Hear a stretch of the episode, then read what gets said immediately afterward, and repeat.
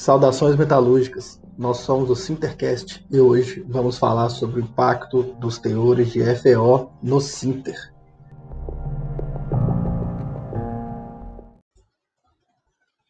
Começando pelo processo de obtenção de minério de ferro, que gera uma quantidade elevada de finos de minério que não pode ser aplicada diretamente no autoforno.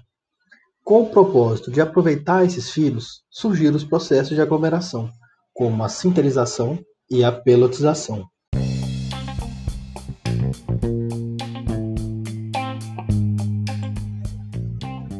O que é sinterização?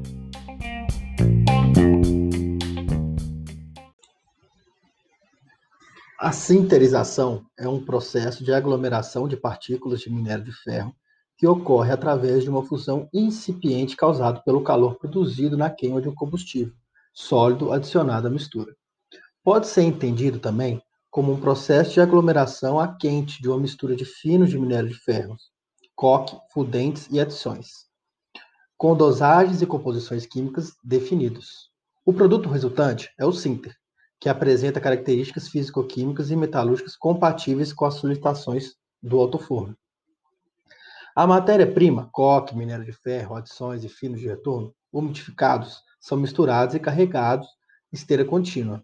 A umidade é importante para controlar a permeabilidade da camada e aumentar a resistência mecânica das micropelotas.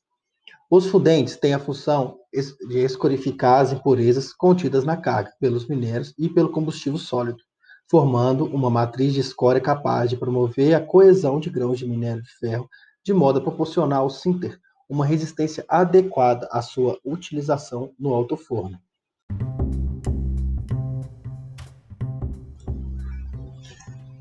Dado o contexto, vamos agora falar sobre o assunto principal do nosso episódio: o teor de FeO no Sinter.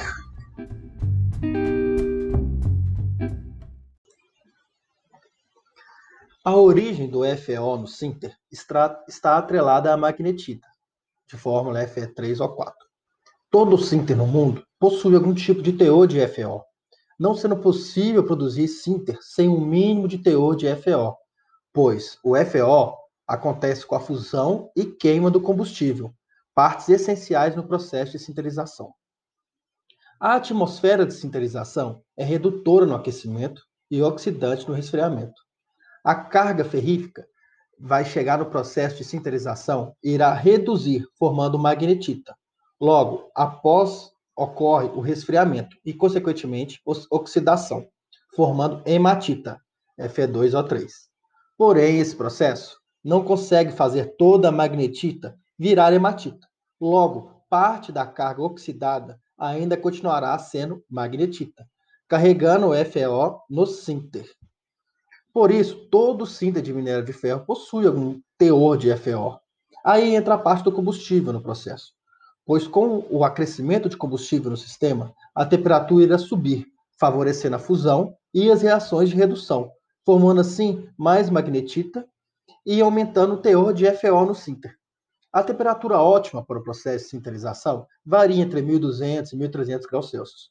Logo, passando dessa faixa de temperatura, favoreceremos a fusão, logo as reações de redução, assim formando mais magnetita, consequentemente aumentando o teor de FeO no sinter.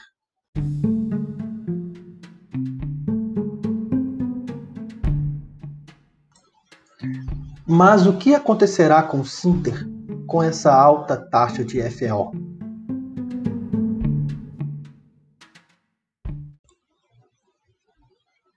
Bom, um Sinter de alto teor de FeO é consequência de uma alta taxa de magnetita. A magnetita diminui a porosidade do Sinter, favorecendo também a formação de finos, o que é péssimo para o processo de redução pois os gases redutores encontrarão barreiras físicas para entrar em contato com a carga ferrífica. Um, um sinter homogêneo, que é formado com, um, com alto teor de FO no sinter, não é o ideal para o processo, pois no sinter homogêneo a porosidade será diminuída. A formação terá a formação de ferrita columar, que tem uma redutibilidade menor que a, que a circular, que seria formado no inter heterogêneo, seria com o, o teor de FeO adequado. Também teremos na, no sinteon de microestrutura homogênea a formação de hematita secundária, que também é horrível para o processo, pois diminui a redutibilidade e atrapalha as propriedades físicas do sinter. Por isso, é importante manter a temperatura na faixa correta, para que possamos obter um sinter heterogêneo.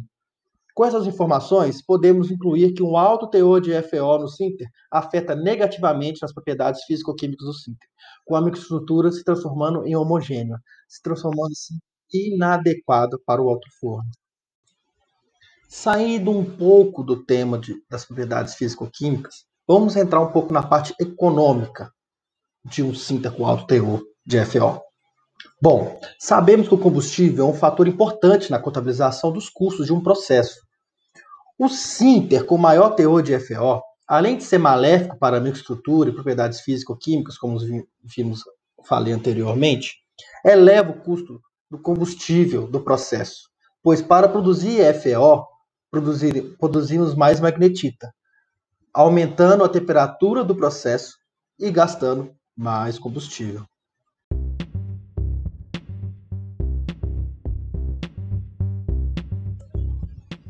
Vimos que um alto teor de FO no sinter é extremamente maléfico para o processo, com aumento dos custos de produção, perda de propriedades importantes. Porém, o baixo teor de FO, girando em torno de 3,5% a 0,5%, também é péssimo, pois a gente tem, nesse caso, perda de resistência mecânica muito acentuada, pois nem a formação direito tivemos, e um sinal de nível térmico muito baixo, com pouco combustível usado, não tendo tido nem fusão nem redução, nem oxidação, transformando o sinter em praticamente pó.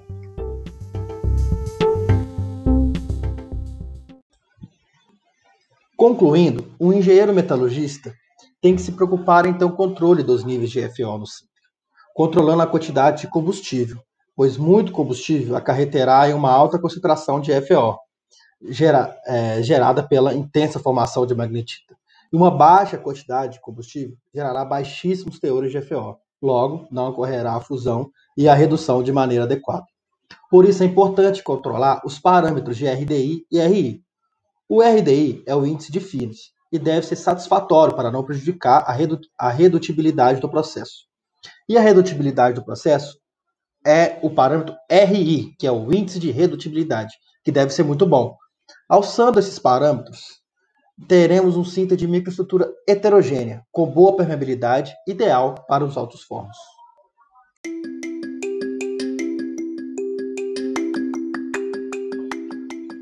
Chegamos ao fim hoje do episódio do nosso Sintercast com o tema O impacto dos teores de FO no Sinter.